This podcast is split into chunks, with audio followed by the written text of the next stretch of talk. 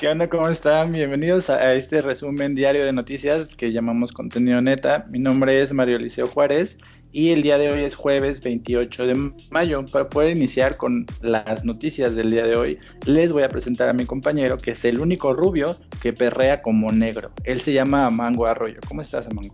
Hola, Mario, ¿cómo estás? Ahora sí me sacaste una sonrisa con tu mención. este, pues yo la verdad no sé perrear, la, verdad no le he dedicado el tiempo suficiente para aprenderlo. No creo que me sirva en mi vida, pero créeme que si comenzara a perrear, Mario, lo haría más chido y lo, y lo haría mejor que tú, ¿eh? Yo perrearía hasta el núcleo de la Tierra, ¿eh? Nada más te digo. No, no creo que sea posible que lo hagas mejor que yo, pero bueno, te dejaré vivir en tu fantasía. pues bueno, Mario, eh, antes de empezar con el podcast, ya sabes, eh, necesito dar esta, eh, esta información y es que, eh, pues para la gente que nos escucha, nosotros tenemos Facebook, entonces pues los invitamos a que nos sigan en Facebook, le den un like, un super like, ¿por qué? Porque ahí subimos las notas que mencionamos aquí en el podcast. No nada más eh, van a encontrar las noticias de este podcast, sino otras tantas que vamos a estar subiendo. Y aparte que hay buenos memes, bastante buenos memes que los van a hacer sonreír o al menos les van a sacar una excelente sonrisa. ¿No crees, Mario? Así es, por ejemplo, hoy tenemos ahí una, una, foto de cómo se ve Robert Pattinson en el traje de The Batman, entonces vayan a ver cómo luce Robert Pattinson sin brillitos de Drácula y ya como en su papel del nuevo Batman. Así es, hoy eso a mí me entrega. Yo sí iría, si fuera ustedes, yo sí iría a ver esa imagen, ¿eh? Para ver cómo se ve. Pero bueno, Mario, yo voy a empezar con las notas del día de hoy si me lo permites. Y es que esta nota te la traigo de este portal de Aristegui Noticias, esta periodista súper famosa, muy conocida aquí en México para la gente que nos escucha del extranjero, porque tengo entendido que nos escuchan también gente de Italia. Un saludo también para las personas que nos escuchan de ese país. Este, pues nada más te menciono, la nota se titula de la siguiente forma, Mario. Pobladores atacan hospital y oficinas en Chiapas. Insisten en que el COVID-19 no existe. Fíjate nada más, Mario, ya vamos a acabar lo de la sana distancia, ya el primero de junio acaba y todavía siguen saliendo este tipo de personas a decir que no existe.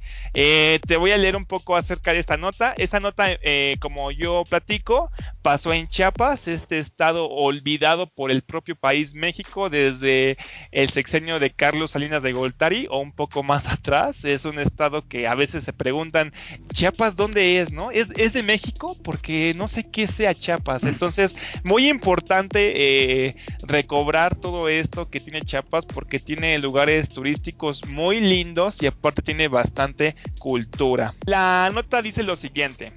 En la cabecera municipal Venustiano Carranza, a través de redes sociales, acusaron al gobierno de esparcir por dron un veneno que causa la muerte de personas, a quienes las autoridades han diagnosticado con COVID-19. Esto está fatal, Mario. Súper fatal que la gente o el poblado de ahí todavía sigan diciendo, uno, mira, es que uno lo, lo, puede pasar que digas, bueno, esta persona pues no tiene muchos estudios o no sigue, por ejemplo, las conferencias, no ve tanto las noticias para saber todo lo que amerita esta, esta contingencia, ¿no? ¿Qué tan grave es todo esto del COVID-19? Uno puede decir, bueno, está bien, se entiende, pero que ya empiecen a destruir hospitales, a incendiar esto, estas oficinas médicas del sector salud, ahí sí es muy grave, Mario. Y te voy a seguir contando.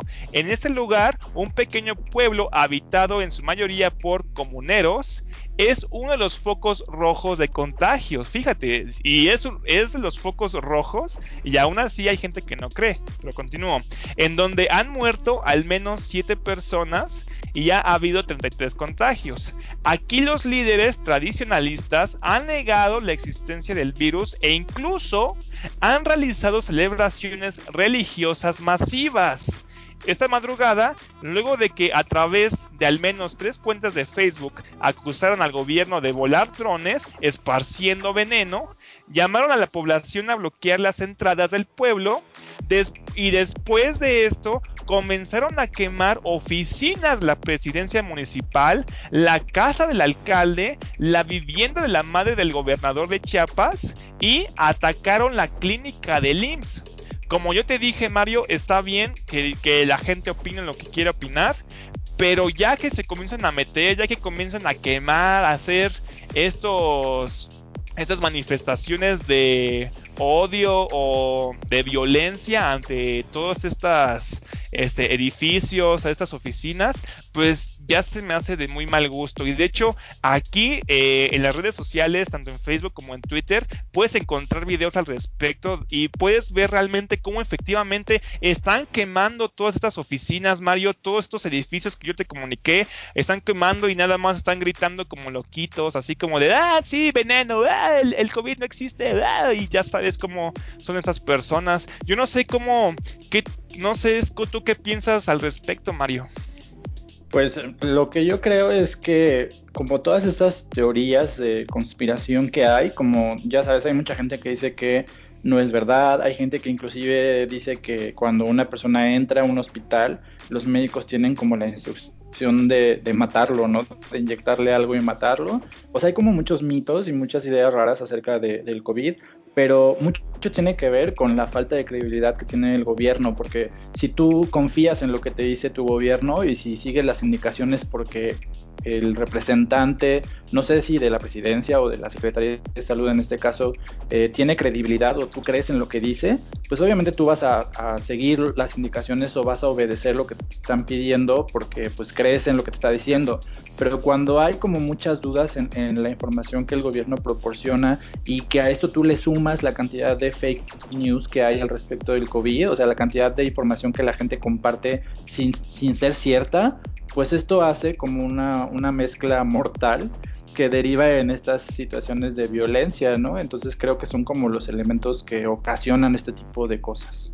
Sí, así es. Y pues retomando lo que decía, desgraciadamente, muy tristemente, Chiapas es uno de los estados con mucha cultura, tiene, es uno de los estados que tiene más comunidades indígenas de otros estados actualmente. Y pues es un estado que han olvidado completamente, por eso se encuentra entre los estados más pobres, ¿no? Entonces, este, también esto no ayuda bastante a mantener informada a todas estas comunidades, porque Chiapas pues tiene muchas comunidades indígenas, San Cristóbal van muy, de vez en cuando estas, esos indígenas a reclamar este, los apoyos del que les da el gobierno, etcétera, pero pues no tienen una información tan exacta, nada más pueden ver lo que dice la tele o lo que están viendo en Facebook, ¿no? Así como esas fake news que tú mencionas y pues todo esto provoca estos acontecimientos. Es lamentable realmente ver todo esto y pues voy a continuar porque tengo entendido Mario que si fueron este, comunidades indígenas los que ocasionaron todo este despapalle tienen inmunidad porque allá en Chiapas hay una regla y es que la, ley federal no se puede meter con los indígenas porque están protegidos. De hecho, si tú vas a Chiapas y vas a estas comunidades como Sinancantán, las patrullas ni siquiera podrían entrar a estas comunidades porque sería eh, violar las leyes de Chiapas o violar sus derechos. Entonces, la, policía en cierta forma no podría este, detenerlos o apresarlos como podría pasar con otras personas. Entonces, si fueron indígenas, pues seguramente por eso pasó todo lo que pasó. Un testimonio, Mario, ya para acabar. Este, una persona dice, entraron a la fuerza al hospital, tuvieron que salir corriendo todos. Dicen que están como rodeados, están destruyendo todo. Se escuchan balazos, explosiones, la gente grita muy feo, está horrible. Describió una persona del sector salud que era médico en ese momento y narraba mientras estaba escondido en una azotea, mientras se protegía de todos estos manifestantes que estaban en contra de todas las personas que eran médicas, acusándolos de que estaban en complot con el gobierno. Entonces, con esto acabo mi nota y no sé qué opinas al respecto.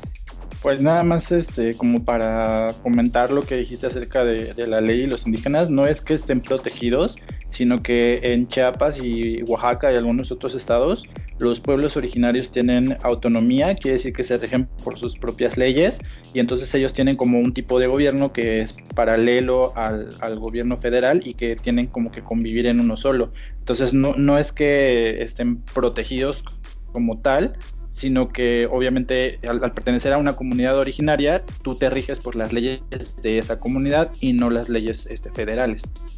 Claro, pues bueno, te voy a contar una noticia que es, es mi noticia chistosa, o bueno, a mí me pareció muy curiosa. El día de hoy tampoco traigo ninguna nota de sopitas, yo sé que tú sí traes varias, o que de ahí las checaste, pero esta nota tiene que ver con China y una cosa que el gobierno está pidiendo a sus ciudadanos que hagan, que es un periodo de reflexión antes de divorciarse. Entonces, esta noticia cuenta que en, en, esta, en estas juntas que hacen como el, gobierno o los legisladores en el país de China, pues empezaron a tener esa propuesta de que para poder divorciarse las personas tienen que pasar obligatoriamente eh, o deben compartir un periodo que se llama de reflexión de un mes para poder divorciarse legalmente posterior a este mes. Entonces no es como es no es una opción, sino que legalmente para poder divorciarte a partir de esta ley que se aprobó el día jueves, o sea, el día de hoy, bueno, el jueves de, en China, eh, pues tú si, si, en algún momento tienes problemas maritales, pues tendrás que solicitar tu divorcio, después tendrás que pasar por este periodo reflexivo de un mes y posteriormente entonces ya podrá ser válido. Eh, esto lo pensaron los legisladores porque hay como una crisis en, en, la cantidad de divorcios que se están presentando en ese país. La nota que viene del periódico La Jornada dice que hubo más de 4 millones de divorcios en este año eh, y esto se compara con una cifra del año 2003, donde las personas que se divorciaban eran 1.3 millones. Entonces esto ha aumentado de tal manera que los legisladores pues están proponiendo estas reformas al Código Civil para que la gente tenga que pasar eh, por este periodo de reflexión. Entonces, eh, pues también la nota cuenta que a partir de que se dio eh, esta decisión, de que se hizo como de la opinión pública este, esta ley, pues se volvió como trending topic en lo que en China se llama Weibo, que es el equivalente a Twitter en el resto del mundo, porque tú sabes que en China y en algunos países de Asia sus redes sociales no son las mismas que las de nosotros por, por esta, este problema como de, de, los sistemas operativos y de Estados Unidos contra este, China, etcétera. Entonces en Weibo,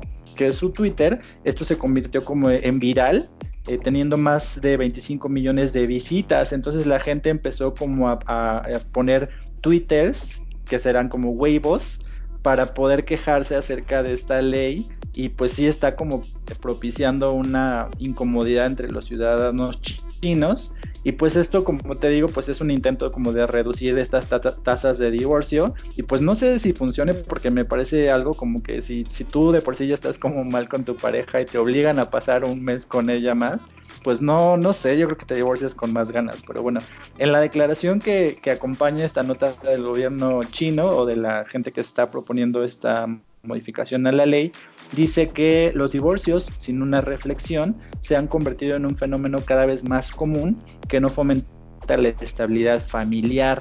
Entonces lo que China está buscando es no romper familias o no tener familias separadas y pues con esto pretenden obligar a la gente a que se quede junta, ¿cómo ves?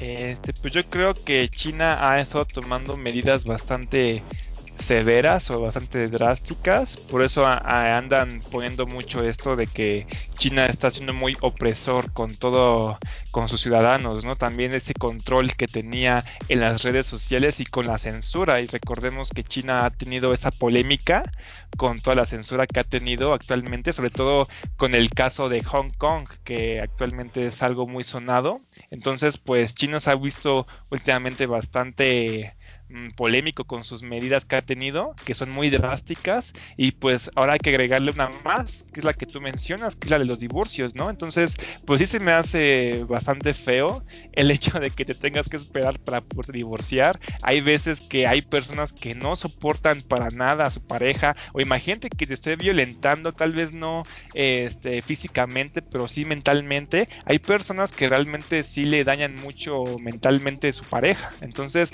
lo más sano es separarse normalmente para que no pase a mayores. Pero si el gobierno chino no deja hacer esto, pues hay que ver también la salud que tengan las personas, ¿no, Mario?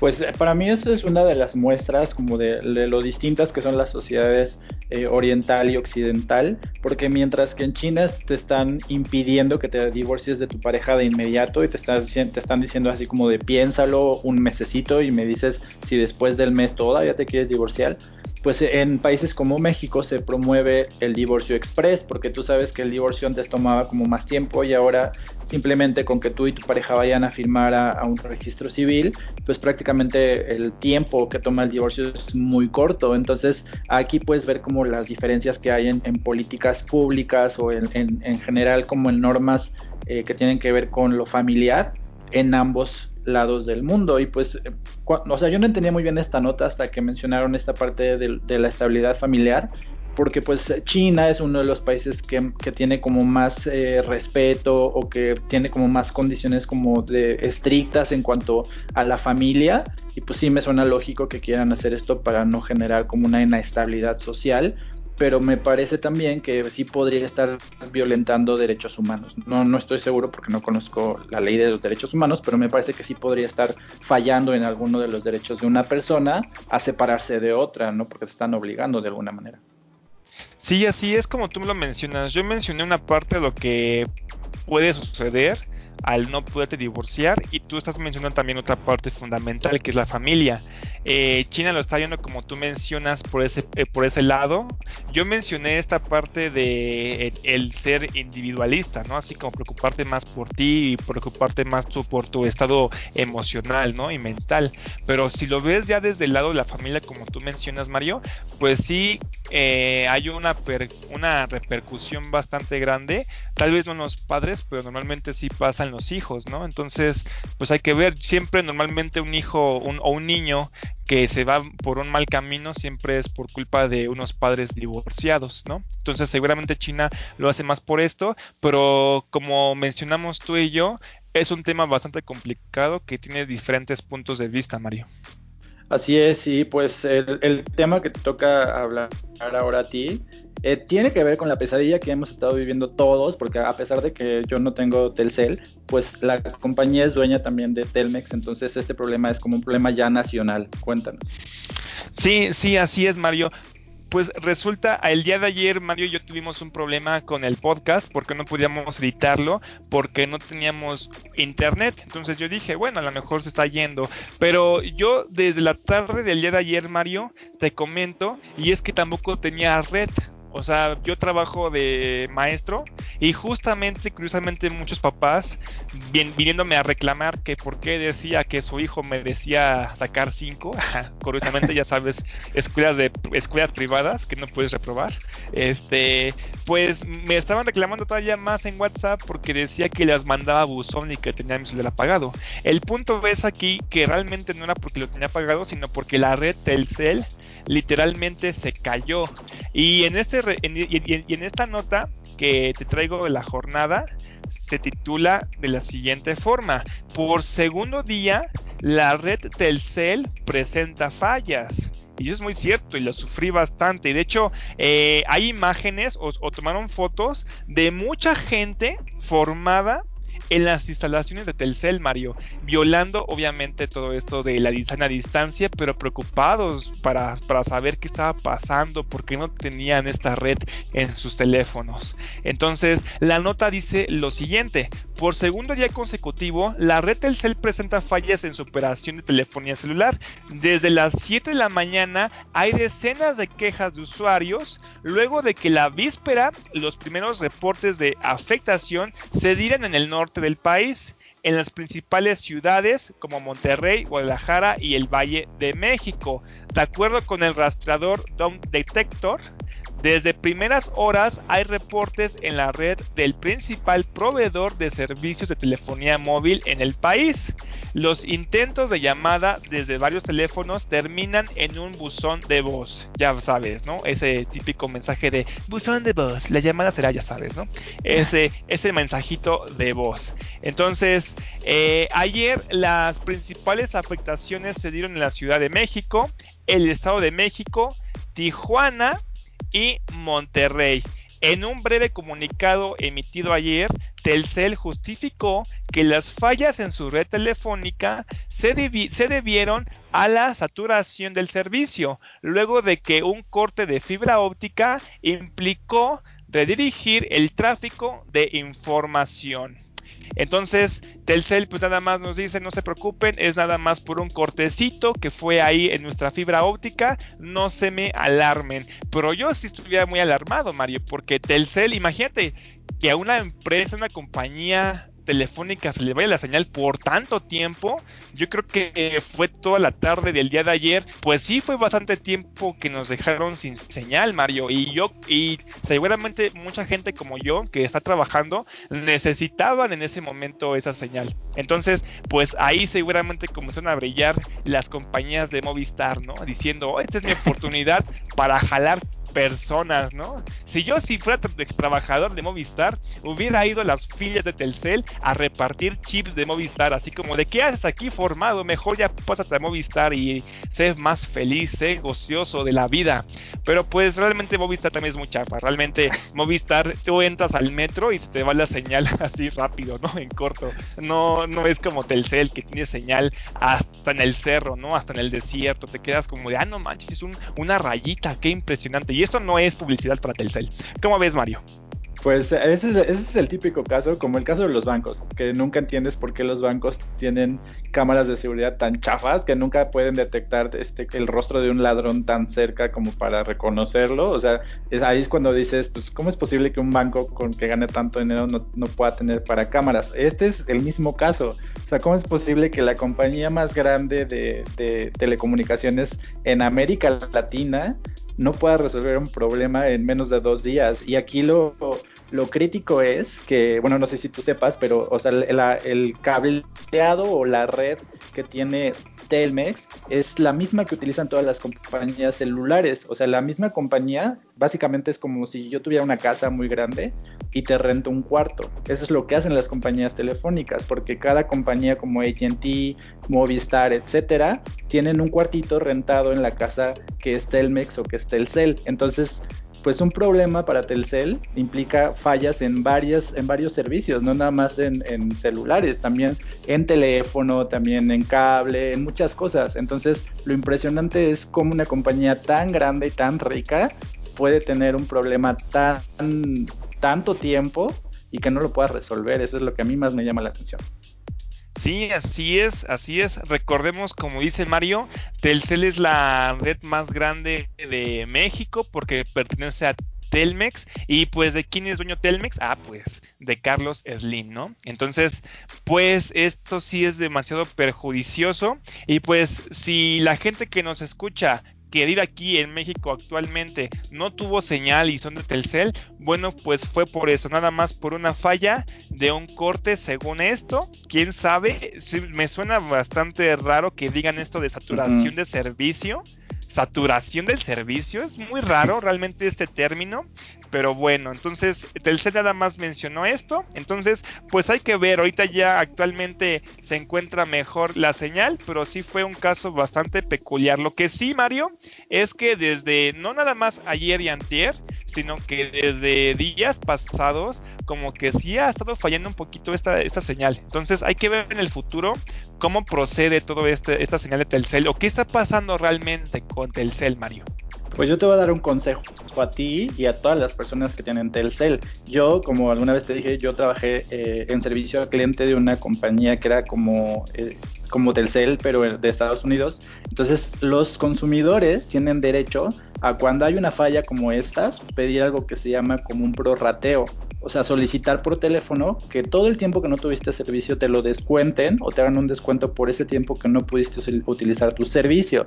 Y muy poca gente lo sabe. Entonces, si tú quieres hablar a Telcel para pedir que te prorrateen o te quiten ese tiempo que no tuviste servicio, lo puedes hacer. Ah, muy bien, perfecto. Yo no sabía esto, ya lo escucharon. Háganle caso a Mario, es bastante sabio. Nada más te pregunto, Mario, ¿qué compañía era esta? ¿De casualidad no era Metro PCS? No, era una compañía tejana que no voy a mencionar. ¿Por qué te da penita? ¿Es un pasado negro, turbio? No, pero bueno, te voy a hablar de Mark Zuckerberg y de esta que trae con, eh, con Donald Trump, con Twitter y de cómo está pasando todo este rollo en Estados Unidos. Tú ayer mencionabas como el inicio de esta historia que comenzó cuando Donald Trump este, tuiteó, hay unas cosas que tenían que ver con eh, cómo se va a llevar a cabo la votación por correo. Lo que Donald Trump tuiteó eh, decía que las papeletas que se iban a mandar por correo que se van a mandar por correo para las elecciones estadounidenses, eh, enviadas por correo conducirían a una elección fraudulenta y a un fraude generalizado. Eso fue lo que él tuiteó o lo que él puso en Twitter. Entonces lo siguiente que pasó fue que Twitter le baneó o le etiquetó estos tweets diciendo que esta era información falsa o que esta información no era correcta y que de alguna manera pues tenía que, cuidar lo que tuiteaba o tenía que presentar pruebas de lo que decía porque Twitter tiene esta política de verificar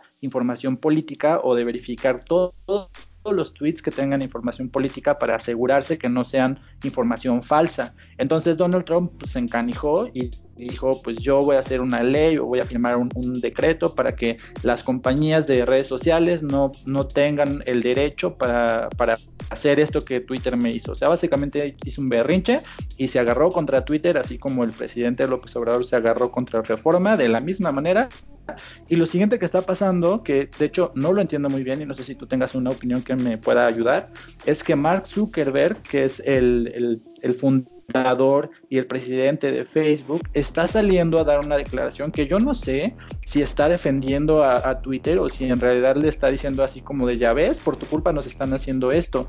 Mark Zuckerberg en entrevista con la cadena Fox News, con Dana Perino, eh, la conductora presentadora de esta cadena, está diciendo lo siguiente, está diciendo, creo firmemente que Facebook no debería ser el árbitro de la verdad de todo lo que la gente dice en línea.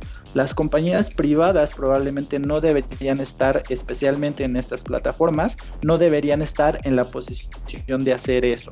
O sea, según lo que yo entiendo, él está diciendo que Twitter no tiene el derecho o no debería de, pedirle a Donald Trump que verifique su información o señalar como que su información es falsa, sino que debería permitirle a los usuarios decir lo que quieran.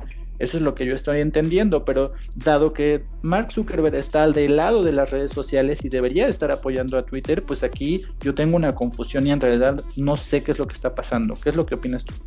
te voy a decir, eh, con, esto de la advertencia que le hizo Twitter al tweet de este Donald Trump, pues ya ves cómo es Twitter realmente mm, es como bipolar en ese sentido, no sabes qué va a pasar, cómo va a reaccionar y la respuesta que dio Mark Zuckerberg, como tú mencionas, no me extraña, le voy a decir por qué. Y es porque, aunque sí está del lado de las redes sociales, Mario, Mark Zuckerberg siempre se va a ver por él, siempre va a ver por él mismo. Y te lo voy a decir por qué. Y es que Facebook siempre se ha mostrado bastante agresiva con las demás redes sociales. Y eso te lo puedo dar de ejemplo como con el caso de Snapchat.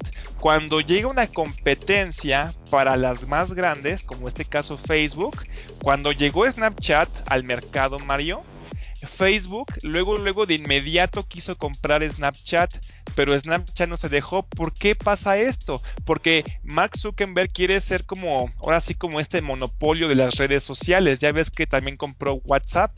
Entonces, al no poder comprar Snapchat, que fue el que surgió, comenzó a copiar lo que él hacía, que formó estos estados en Facebook que después pudimos observar. Entonces, Facebook se ha mostrado siempre una empresa bastante agresiva con las empresas nuevas que surgen en lo que respecta a redes sociales. No en balde hay que ver que Twitter y Facebook son dos redes sociales bastante diferentes. Entonces, pues a él le conviene que también estén manchando eh, el nombre de Twitter por estas circunstancias, Mario. Entonces, pues hay que ver cómo es todo esto. Por eso no me extrañaría que Mark comenzara a decir estos comentarios, o al menos en la historia se ha visto de esta forma. Pues me parece eh, que Facebook está teniendo comportamientos muy extraños, porque como alguna vez eh, vi un meme que decía este, que Facebook pues dejaba pasar pornografía infantil, dejaba pasar mensajes de odio, dejaba pasar lo que sea, pero que tú no podías decir una palabra como hondureño porque te censuraba o te, cancelaba tu cuenta.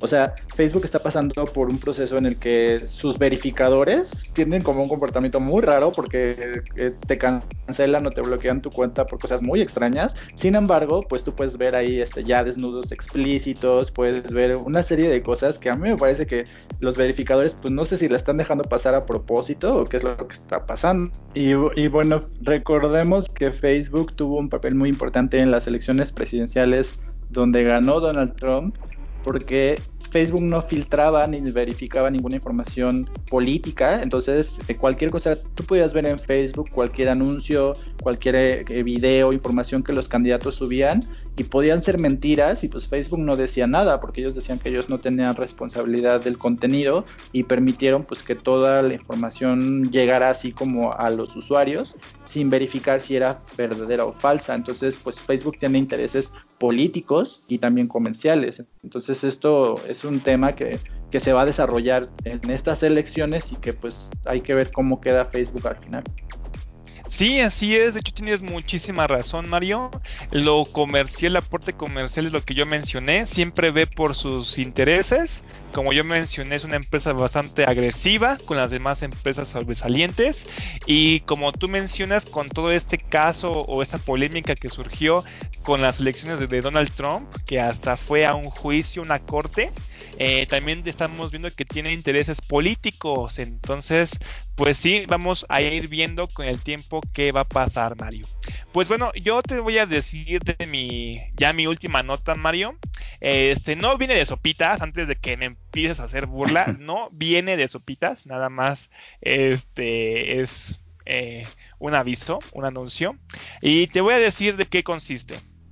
Pues resulta que un joven, un hombre de 28 años de edad, su nombre se llama Alfredo Morales, eh, Morales porque es 100% mexicanote.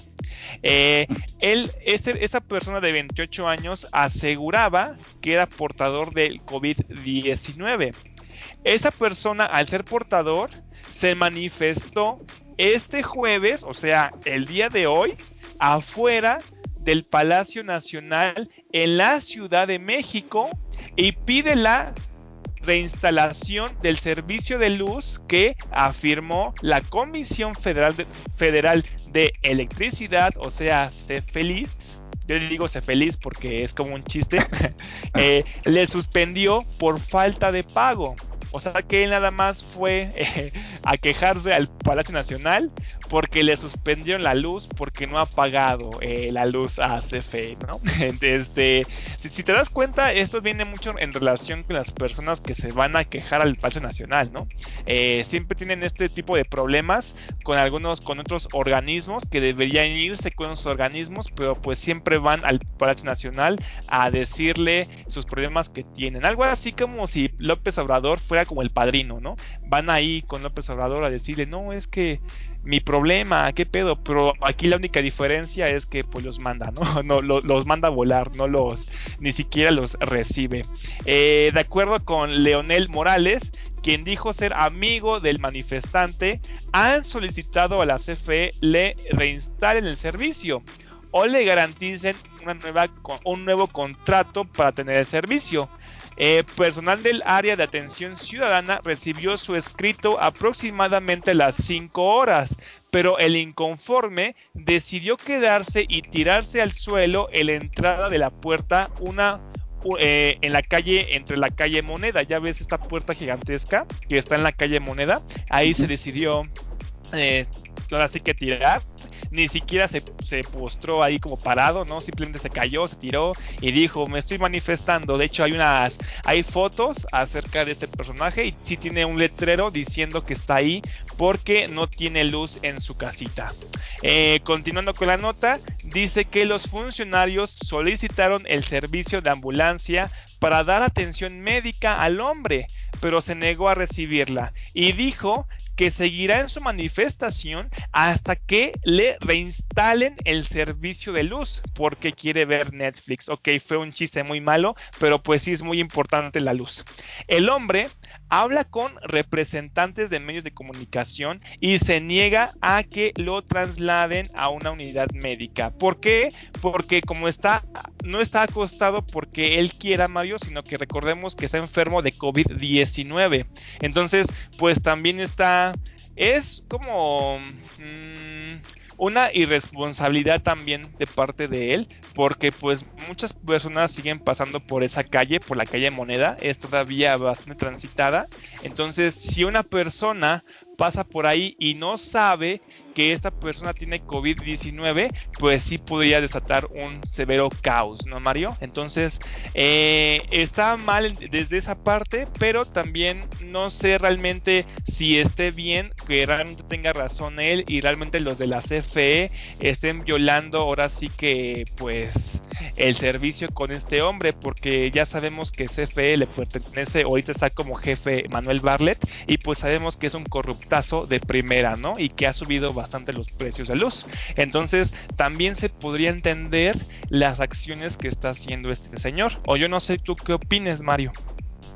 Eh, pues yo creo que en la situación del señor, pues debe haber muchas personas, ¿no? Porque hasta el momento el presidente o la presidencia no han dado ningún anuncio en el que diga que la CFE va a condonar los recibos de luz o que nos va a hacer algún descuento por, por, la luz que estamos pagando y al contrario, seguramente los recibos van a ser más altos porque como hay gente que está en su casa todo el día, pues no es lo mismo que tú salgas a trabajar y regreses a que tú estés todo el día utilizando tus electrodomésticos, no sé, las luces, etcétera. Entonces, hasta el momento que yo sepa, no hay una política eh, de gobierno que ayude a los ciudadanos a seguir teniendo el servicio y que no tengas eh, pues que pagar cuando ni siquiera estás trabajando. O sea, creo que en la situación en la, en la, que está el señor, pues debe haber muchísimas más personas que a lo mejor si se juntan todas y se van a tirar afuera del Palacio Nacional, a lo mejor el presidente sí les hace caso. Sí, así es, así es. Y como dice Mario, si hay personas que les llegan sus cuentas de luz bastante altas, pues también es un buen punto la que menciona mi compañero. Y es que ahorita estamos utilizando más luz que cuando trabajábamos por fuera.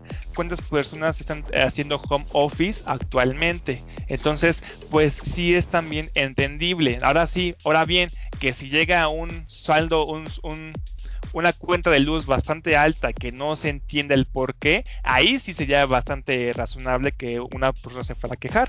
Eh, esta persona tiene un letrero, como mencioné, y dice nada más, o viene escrito la, la frase, CFE niega servicio eléctrico a paciente con COVID-19. Así dice su hojita que tiene en la mano mientras él está pues falleciendo. Es que también es mucha responsabilidad, Mario, porque yo mencionaba a las personas de su alrededor, pero también por ver por él, ¿no? O sea, por su vida también, o sea, también no, no, no, si está enfermo tampoco se puede arriesgar de esa forma. Ahí ves las fotos, estoy viendo justamente las fotos en esos momentos y pues sí te sientes hasta mal, Mario, poderlo ver ahí todo, pues hasta con los ojos medio entrecerrados, ahí tirado, acostado con una botellita de agua, no sé, como que sí me hasta te sientes mal al ver todo esto, Mario. Entonces, pues nada más es esto.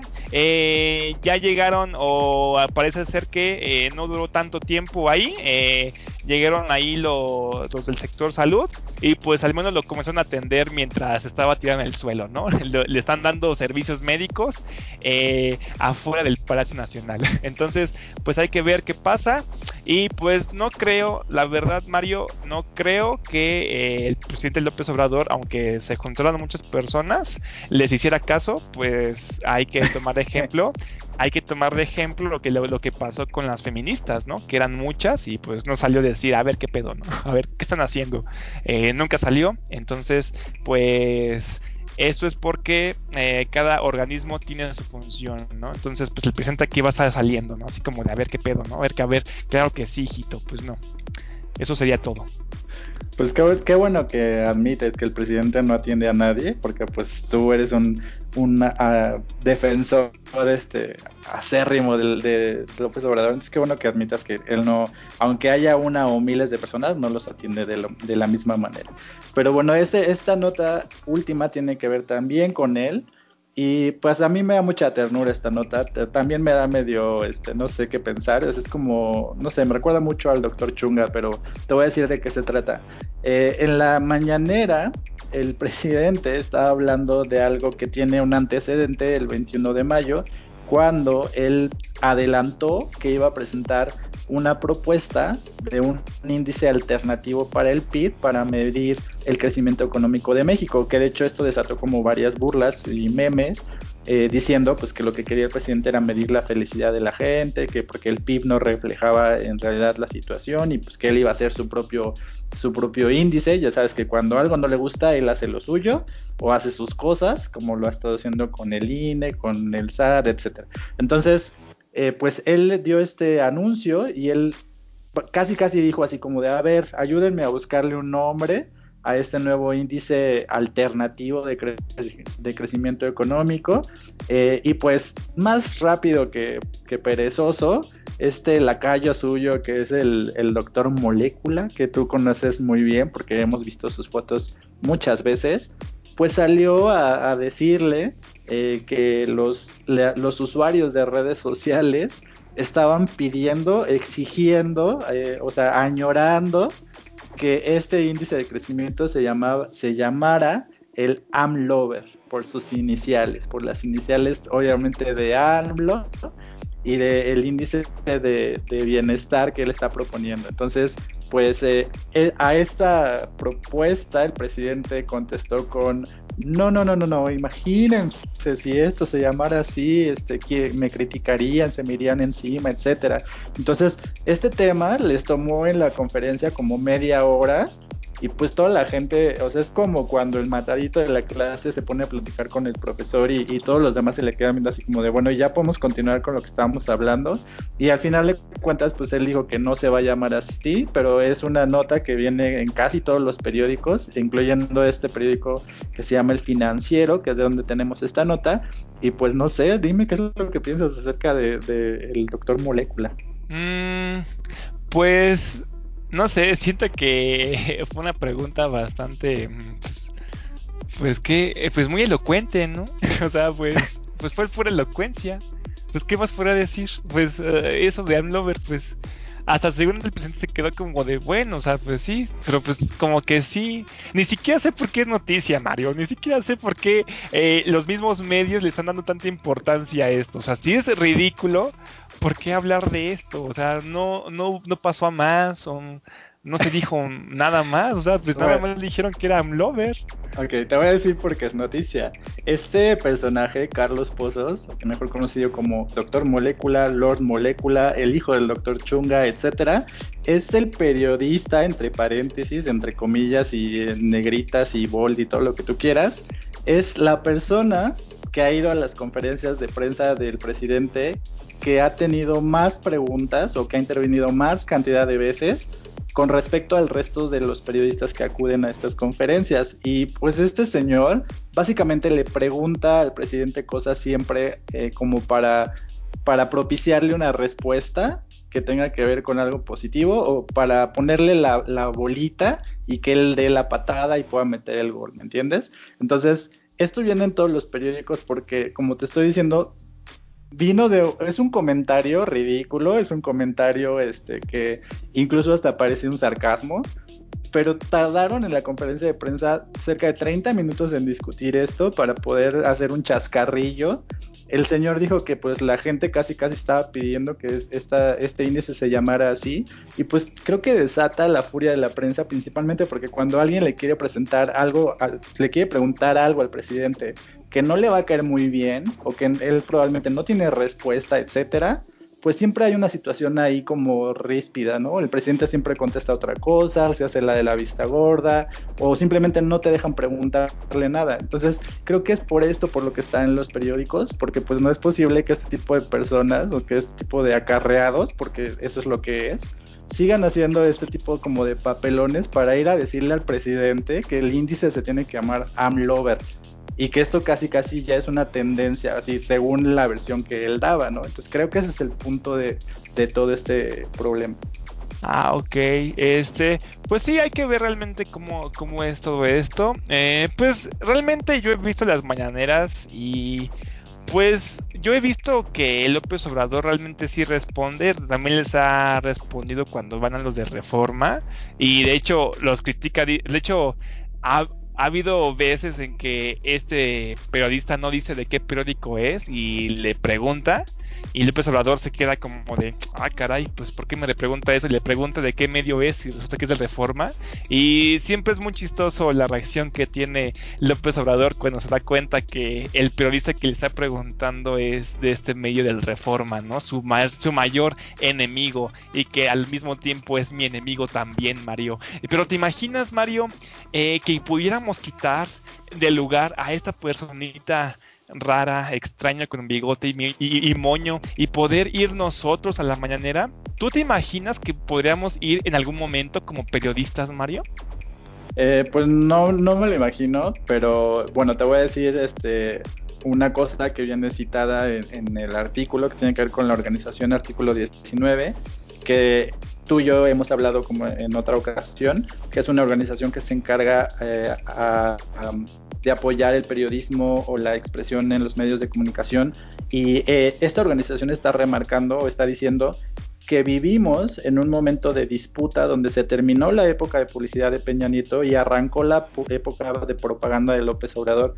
Y creo que esto viene muy al caso o ilustra muy bien lo que te quiero decir, porque pues básicamente eh, la mañanera es el show de López Obrador y pues ahora tiene personajes secundarios como Lord Molecula que le ayudan como a hacer sus chascarrillos o que le ayudan como a decir así como de a ver ya te toca, di tu frase, di tus líneas y pues eso es lo que no está muy bien porque pues la prensa seria o la prensa que en verdad quiere cuestionar al presidente pues no tiene oportunidad de hacerlo porque este señor se gastó 45 minutos haciéndole un chistecillo de, que se va a llamar AMLOVER su índice de bienestar. Bueno, pero te fijas que también es el periodo donde por primera vez, y no lo voy a... No, no estoy mintiendo Mario, pero que por primera vez y que jamás haya visto en México, por primera vez los medios pueden criticar a una figura del poder judicial porque jamás se había podido hacer esto nunca en ningún sexenio, ¿no? Del poder ejecutivo siempre, dices, ¿no? Del poder ejecutivo, exacto. Judicial, dije, qué tonto, exacto. Del poder eh, ejecutivo. ¿Por qué? Porque todos los presidentes, yo no digo que López Obrador sea perfecto, pero ningún presidente lo ha sido. Siempre han tenido sus cosas malas. Y yo jamás vi en los medios algo que se dijera mal de un poder ejecutivo. Nunca. Entonces, yo creo que una libertad de expresión es como lo que estamos viendo actualmente. Y con esto cierro. Pues yo cerraría diciéndote que yo tampoco en mi vida, o en lo que conozco los presidentes o las presidencias que han pasado, he visto que el presidente tenga un patiño que esté ahí sin faltar y acomodándole las, las cosas para poder hacerlo ver bien, como es este periodista. Quizás sí ha tenido subsecretarios y quizás sí ha habido alguien dentro de su gabinete, pero nunca había habido alguien del otro lado, siempre como diciéndole cosas a su favor o, casi boleándole los zapatos, como es este personaje que se llama Lord Molecula. Pues sí, también se pasa, ¿no? Es como, de no manches, ¿no? Tampoco, ¿no? O sea, también ya, o sea, ya párale, ¿no? Pero bueno, antes de, otra cosa, pues no sé, eh, quisiera recordarte que el podcast se distribuye en cerca de 16 plataformas y que si ustedes están en Spotify también lo pueden descargar de Apple Podcast y si ustedes están en Apple Podcast pues pueden ir a, la serie de, de plataformas que hay para poder escucharlo. Así es, así es. También no, olviden que tenemos una sección de una sección de entrevistas donde entrevistamos personas bastante curiosas y que siempre tienen cosas bastante interesantes que mencionar que seguramente les va a interesar. El último, la última entrevista que fue fue que Mario entrevistó a una persona que trabaja en Disney. Entonces, pues una bastante interesante ver lo que menciona, cómo podríamos nosotros tener la oportunidad de trabajar en Disney, cómo es este ámbito de trabajo ahí. Entonces, pues vayan a escuchar las entrevistas, que yo los invito con gusto. Pues bueno, si no tienes este, alguna otra invitación que hacernos, pues te dejo para que entres en tu periodo de reflexión y pienses más o menos como por un día si quieres seguir haciendo este podcast antes de que quieras separarte de mí. Pues lo tengo que pensar, Mario. La verdad luego eres muy un poco rudo en tus cosas, ¿eh? Pero bueno, está bien. Tengo que aguantar ya que. Bueno, pues nos, vemos. mañana si, si Telcel lo permite y pues cuídate mucho. Órale, ah, también María, cuídate, nos vemos mañana y a todos nuestros escuchas. Hasta luego.